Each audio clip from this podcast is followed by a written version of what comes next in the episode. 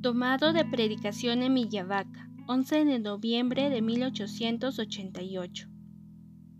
La caridad es indulgente y espera en la corrección. La parábola de la cizaña que el patrón quiere que se deje crecer junto al buen grano nos enseña que Jesús conocía bien que somos poco indulgentes y cómo faltamos a la benignidad y a la caridad hacia el que se equivoca.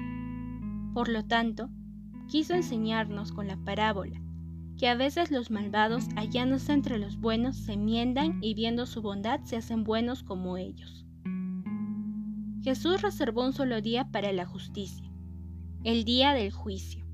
Los demás son todos días de misericordia.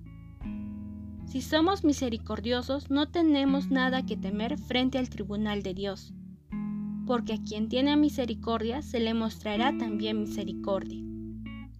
Nosotros, de hecho, somos contrarios a lo que debemos ser, indulgentes con nosotros y severos con los demás.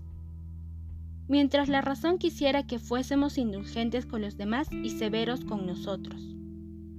Ya que, cuando se trata de nosotros, conocemos cómo están las cosas y las malicias que hay en nuestras acciones, por las que deberíamos condenarlas severamente.